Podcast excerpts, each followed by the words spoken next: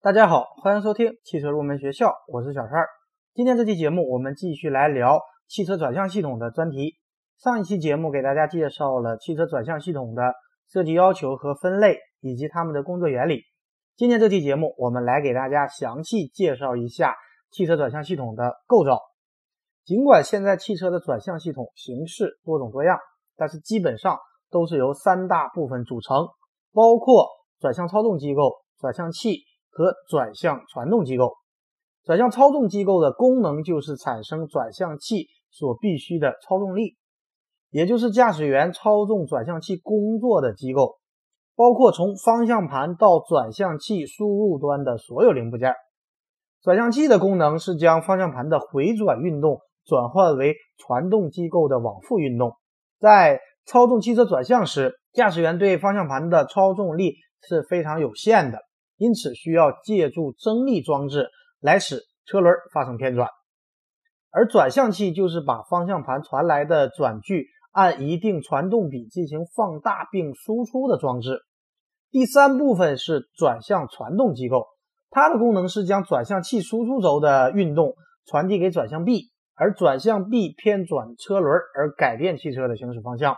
下面我们就按照这三个基本组成展开来给大家进行讲解。首先，我们来说转向操纵机构。转向操纵机构主要包括方向盘和转向管柱，它们的作用就是产生足够的力来驱动转向器转动。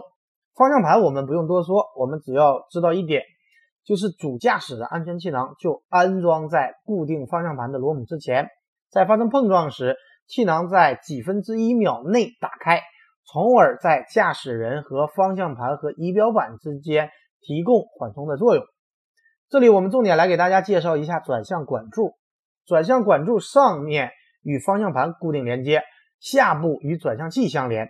那么它和转向器的连接有两种方式，一种是与转向器输入轴直接相连，另一种是通过万向节或者柔性连轴器与转向器的输入轴相连。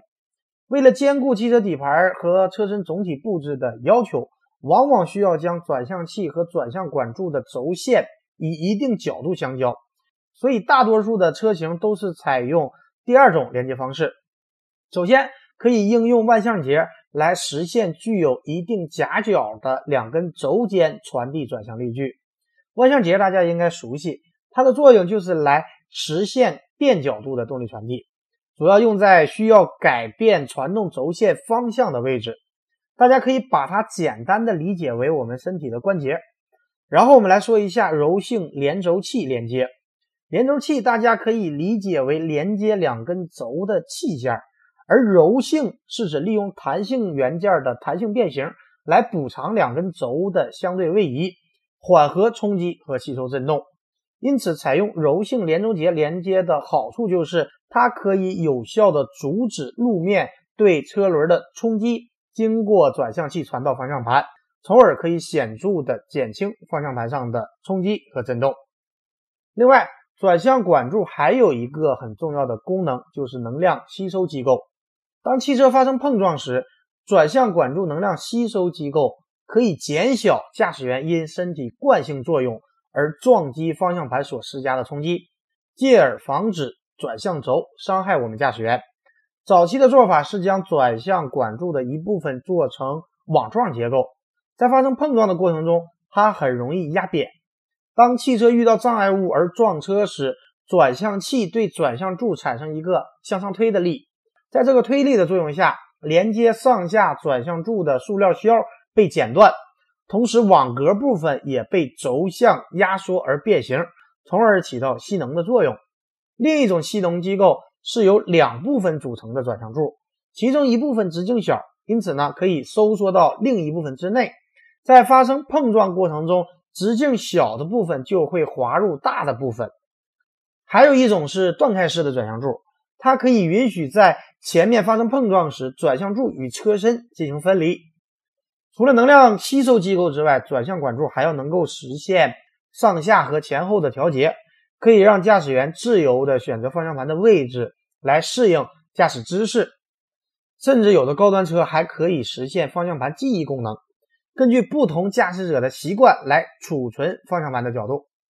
最后，转向管柱还有一个锁止机构，就是当我们驾驶员拔出钥匙以后，转向锁止机构能将主转向轴锁定在转向管柱上。这时，如果不用钥匙启动发动机，是无法进行转向操作的，从而防止车辆被盗。说完了转向管柱，我们来给大家介绍一下方向盘的自由行程。方向盘的自由行程是指转向轮在直线行驶位置时，方向盘的控转角度。由于转向系统各传动部件不可避免地存在着配合间隙，并且这些间隙将随着零件磨损而增大，因此在转向方向盘时，首先必须要消除各种配合间隙后，才能带动转向轮转动。也就是说，方向盘必须先要空转一定的角度后，转向轮才会偏转。适当的自由行程可以起到缓和路面冲击载荷的作用。减轻驾驶人的疲劳，并且转向操纵柔和。但是如果从转向灵敏度去考虑，方向盘自由行程不能太大，否则会使转向滞后。一般汽车方向盘左右自由转动量不超过三十毫米。如果测量的数值超过限度，可以通过分段检查法检查各连接部件的间隙。正常状况下，这些连接处的间隙应该为零或者很小。它们的叠加反映在方向盘上，就是自由行程。说完了转向操纵机构，我们接着来说转向器。转向器的作用是提高方向盘的旋转力，并以更大的转距把转向力传递到转向传动杆系上，而转向传动杆系把转向力传递到转向车轮上，实现转向。目前使用最多的转向器有两种，分别是齿轮齿条式转向器和。循环球式转向器，转向器不仅起到传递动力的作用，而且起减速、提高输出扭矩的作用。这个减速比我们称之为转向传动比。举个例子来跟大家说，如果方向盘转过二十度，而前轮转动一度，那么转向传动比就是二十比一。大的转向比意味着比小转向比的方向盘更省力。而转向传动比小的被认为比大转向比的方向盘转动更快。现在的很多汽车它都具有可变的转向传动比特征。那么可变转向比有什么好处呢？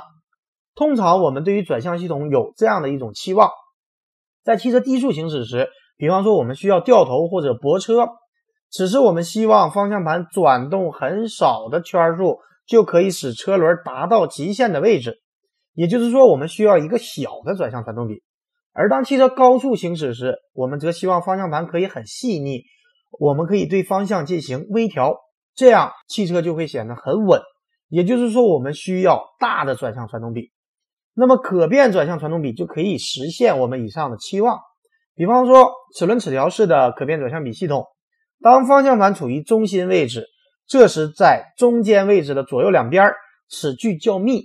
我们转向时，齿条在这一范围内位移比较小，这样在高速行驶时，方向盘处于中间位置，我们就可以进行微调方向；而在齿条两侧远端，齿距则没有那么密集，很疏，在这个范围内转动方向盘，齿条的位移会变大，所以在大幅度转向时，车轮变得更为灵活，这就是可变转向的一个实现机理。下面我们就展开来分别给大家介绍一下齿轮齿条式转向器和循环球式转向器。我们先来说齿轮齿条式转向器。现在在轿车和小型货车和 SUV 上普遍采用这种结构。从它的名字上，我们也可以看出，既然它叫齿轮齿条转向器，那么它的主要部件就包括小齿轮、齿条以及调整螺栓和外壳等等。它的工作原理是这样的。当转动方向盘时，位于转向主轴下端的小齿轮就会转动，而小齿轮是与齿条啮合的，因此齿条就会朝着方向盘转动的方向移动。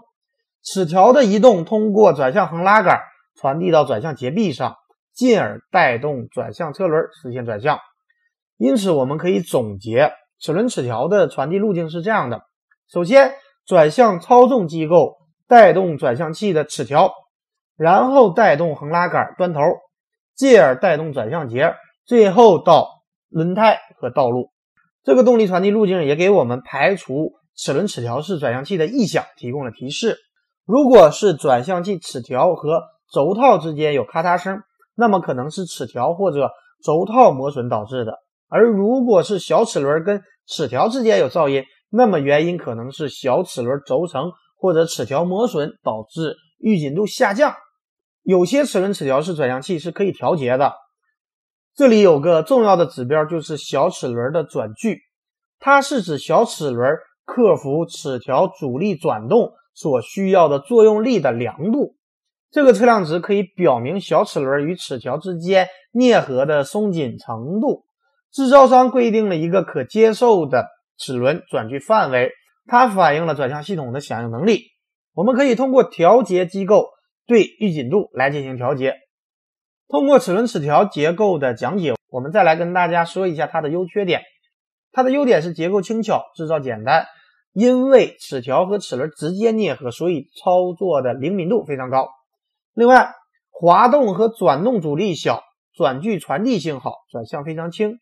最后就是机构的总成是完全封闭的，免于维护。但是它同样存在着明显的缺点。由于它的逆效率比较高，因此在不平路面上行驶时，发生在转向轮与路面之间的冲击力大部分能传至方向盘，我们称之为反冲。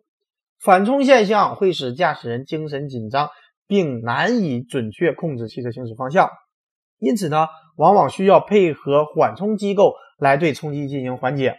比方说，通常转向器壳体用螺栓固定在副车架。或者发动机支架上安装部位通常用胶垫来减震，但是在齿轮齿条转向器中，有些震动它是不可避免的。说完了齿轮齿条转向器，我们再来说一下循环球式转向器。一般在重型卡车和中大型客车或者 SUV 上采用循环球式转向器。循环球式转向器由两个传动副组成，第一级传动副为转向螺杆和转向螺母。在转向螺母和螺杆之间加入了传动元件钢球。第二级传动副为齿条和齿扇，它的工作原理是这样的：当转动方向盘时，转向螺杆也会转动。转向螺杆通过钢球把力传递给螺母，螺母就会产生轴向移动。同时，由于摩擦力的作用，所有钢球会在螺杆和螺母之间滚动。钢球流动的同时，也会推动。螺母沿轴线前后移动，而在转向螺母的下平面会加工成齿条与齿扇啮合，这也就是二级传动副。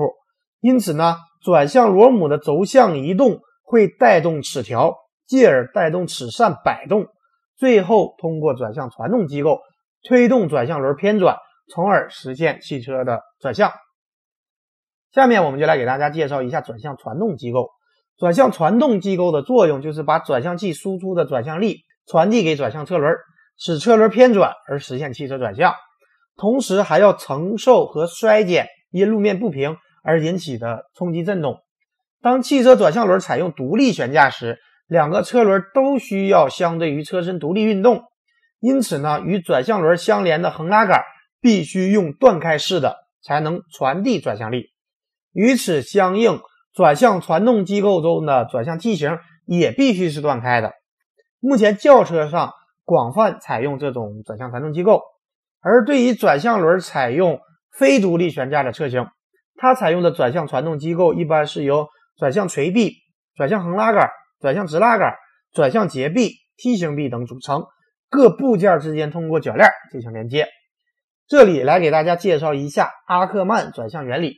阿克曼原理的基本思想是这样的：汽车在转向行驶过程中，最理想的状态应该是每个车轮的运动轨迹都必须完全符合它的自然运动轨迹，从而保证轮胎与地面之间处于纯滚动而无滑移现象。有了阿克曼原理，对应的有一个非常重要的概念，就是阿克曼角。所谓的阿克曼角，是为了使车辆在转弯的时候不发生侧滑而设计的。为了顺利转向，在设计转向机构的时候，让两侧转向轮的转动角度存在一个差值，一般是内侧车轮转弯的角度略大于外侧轮，而这两个角度的差值就是阿克曼角。比方说转向时，内侧车轮的转向角度为 b，而外侧车轮的转向角度为 a，那么 b 减 a 的差值就是阿克曼角。这样的设计可以让车辆快速过弯的时候车身更加的稳定。比方说很多赛车或者跑车就采用了这种阿克曼角的设计。好的，以上就是本期节目的全部内容。下一期节目我们继续来聊汽车转向系统的专题。感谢大家收听今天的汽车入门学校。我们下期节目再会。